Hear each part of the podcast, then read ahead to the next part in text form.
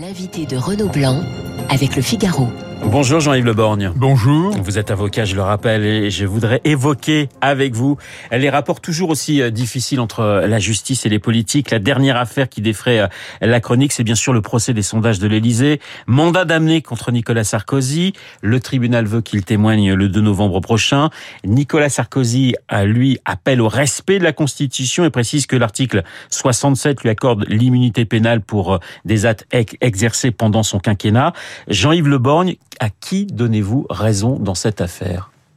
Écoutez, euh, c'est assez délicat de trancher dans ce qui est effectivement un conflit d'autorité entre la justice qui veut euh, qu'un témoin participe à ces débats et ce témoin qui, considérant qu'il bénéficie d'une immunité, non pas en tant que témoin, mais en tant que personne susceptible d'être poursuivie, ne souhaite pas. Ce qui n'est pas le cas dans cette affaire. Non, ce qui n'est pas le cas dans cette affaire. Non, mais je veux dire que l'immunité n'est pas quelque chose à mettre en balance avec un témoignage. Et je crois, pour ma part, que, et peut-être d'ailleurs est-ce comme cela que les choses finiront, qu'il ne serait pas anormal que quelqu'un qui peut apporter un éclairage utile à un examen judiciaire vienne à la barre du tribunal expliquer ce qu'il a à dire. Mais vous qui êtes un, un, grand avocat, qui connaissez bien la justice, vous avez le sentiment, comme certains le disent, que certains juges veulent se, veulent se payer Sarkozy bah, vous savez, ces derniers temps, ces derniers mois, en fonction d'un certain nombre de, de décisions qui ont été rendues, on a le sentiment qu'il n'y a pas de euh, sympathie, c'est le moins qu'on puisse dire, de la justice à l'égard de l'ancien chef de l'État. Alors, je, je crois sincèrement qu'aucun magistrat ne s'autoriserait à donner libre cours à une passion politique à travers une décision de justice. Ce serait une sorte de forfaiture. Et je ne crois pas que ce soit le cas. En revanche, il y a parfois chez les hommes, je dirais, des, des mouvements spontanés qui ne sont pas calculés, qui ne sont pas voulus, qui ne sont pas le, le résultat d'une sorte de ruse ou de stratégie, mais qui néanmoins apparaissent, transparaissent à travers un certain nombre de décisions. Un mandat d'amener, quand même, c'est pas euh, c'est pas anodin. Alors surtout, l'image serait quand même assez catastrophique pour la France si on voyait des policiers aller euh, toquer à la porte de Nicolas Sarkozy en disant maintenant vous nous suivez, euh, FISA pour aller euh, pour aller jusqu'au tribunal. Je, n'imagine pas, pour ma part, que ce mandat d'amener soit mis à exécution. Je ne sais pas quelle sera la décision de l'ancien président. Il me paraîtrait, je dirais à la fois logique et sage, euh, qu'il se range à l'idée qu'il doit son témoignage à la justice dans ce contexte et qu'il doit donc se présenter. Jean-Yves Le Borgne, les rapports entre politique et la justice a toujours été très compliqué. Est-ce qu'il y a des, des périodes de glaciation et puis des périodes de, réchauffement ou, pas pour vous? Il est clair que les, deux institutions se regarde un peu en chien de faïence, dans le meilleur des cas, parfois avec plus d'agressivité encore. La chose ne me paraît pas absolument extraordinaire ni scandaleuse. Le, le, politique est celui qui fait la loi. Mais celui qui fait la loi, c'est celui qui change la loi. En d'autres termes, pour le juge, le politique est un peu hors la loi, au sens, je dirais, euh, euh, faible du terme. C'est-à-dire, il est celui qui considère que la loi est quelque chose qui doit ou, au minimum peut être changé. Il y a donc une sorte de, de conflit d'autorité entre les deux. Je ne pense pas que les politiques aient jamais considéré qu'ils étaient eux-mêmes au-dessus des lois et qu'ils pouvaient franchir le, le Rubicon de l'interdit sans aucun souci. Ça, certainement pas. Et puis, il y a aussi le fait que depuis très longtemps, des décennies et des décennies, la justice dont on dit qu'elle incarne un pouvoir. Alors est-ce un pouvoir judiciaire? Est-ce une simple autorité judiciaire, comme la Constitution le dit?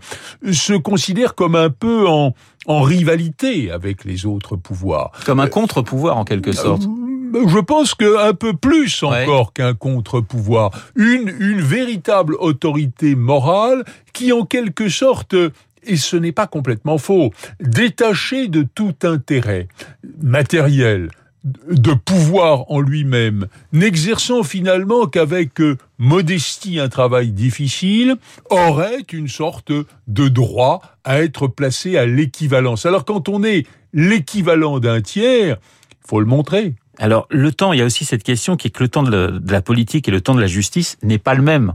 Et ça, ça complique les rapports. Bah, C'est-à-dire que la justice n'est jamais à proprement parler dans l'histoire. Elle est dans l'après-coup elle est dans la reconstitution de ce qu'a peut-être été la réalité. Au fond, si vous voulez, on parle beaucoup en justice de, de manifestation de la vérité. C'est une formule habituelle qui apparaît comme le, le nec plus ultra du, du but que l'on se donne.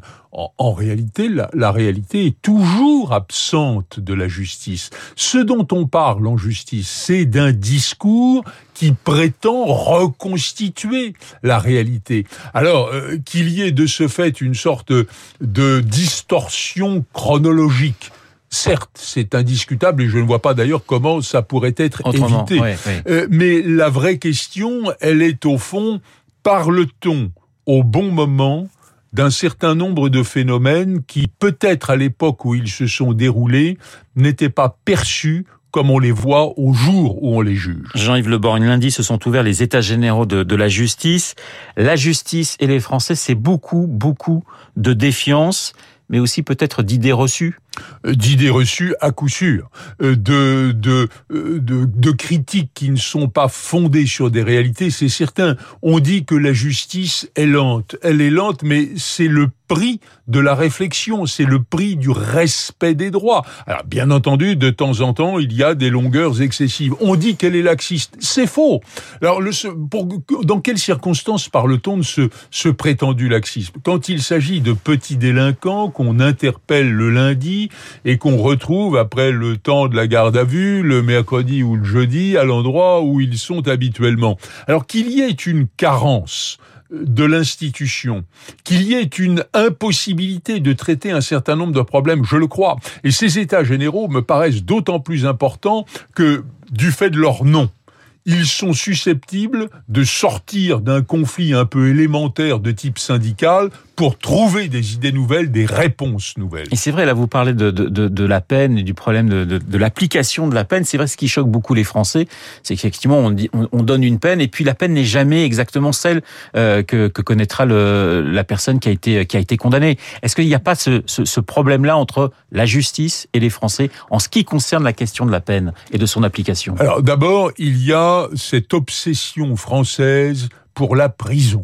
On dit il faut envoyer en prison, il faut construire des prisons. On ne se rend pas compte d'abord du coût social de l'opération, coût en termes de financier, coût aussi en termes d'efficacité. Si vous envoyez un, un, délinquant euh, de très moyenne importance, voire euh, un petit délinquant en prison, vous allez l'enraciner dans cette marginalité antisociale. Je pense que la plupart du temps, s'agissant des jeunes délinquants et des petits actes antisociaux, ce qui compte et ce qui compterait, si on pouvait le mettre en œuvre, c'est une sorte de sanction s'accompagnant d'une rééducation. Je prône depuis longtemps, mais maintenant ça vient, c'est dans l'air du temps, l'idée qu'un certain nombre de jeunes puissent être pris en charge par l'armée euh, pour que on leur apprenne la discipline, un certain comportement à l'égard des autres, et peut-être aussi y ajouter une petite formation parce que la plupart ont largement échappé à l'école.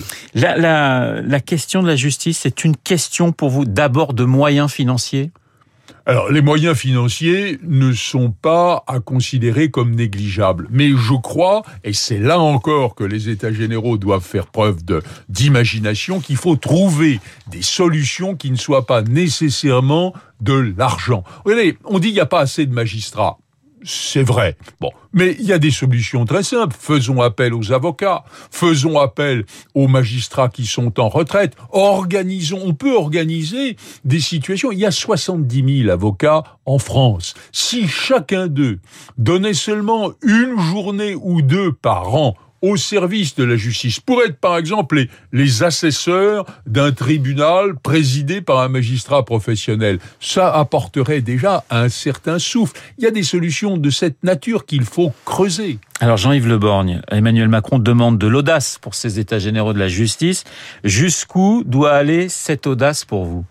Je pense que si l'on pose l'hypothèse que l'audace doit être limitée par a priori, on trouvera aucune solution à rien. Il faut aller jusqu'au bout de toutes les idées. Il faut exprimer les idées les plus iconoclastes ou les plus extraordinaires. On verra si on peut les retenir. Des états généraux, c'est quand ça va mal et qu'on veut renverser la table et changer le système. Si on commence à se dire qu'il y a des limites à cette capacité imaginative, on n'arrivera à rien. Alors vous qui êtes un grand avocat, c'est quoi un bon ministre de la Justice?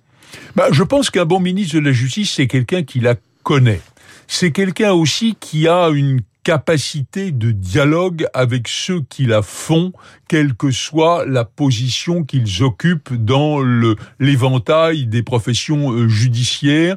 C'est quelqu'un qui, qui, euh, ayant réfléchi aux difficultés, les ayant vécu les difficultés, ayant euh, dans une vie antérieure parlé aux uns et aux autres, est capable d'être précisément dans cette sorte de brassage d'idées et de proposer un certain nombre de solutions.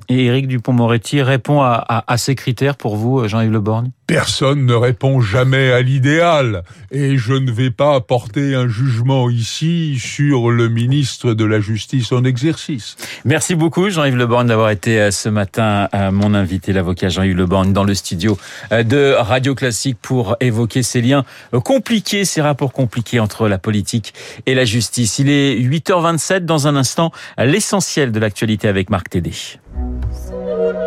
Vous écoutez Radio Classique. Avec la gestion Carmignac, donnez un temps d'avance à votre épargne.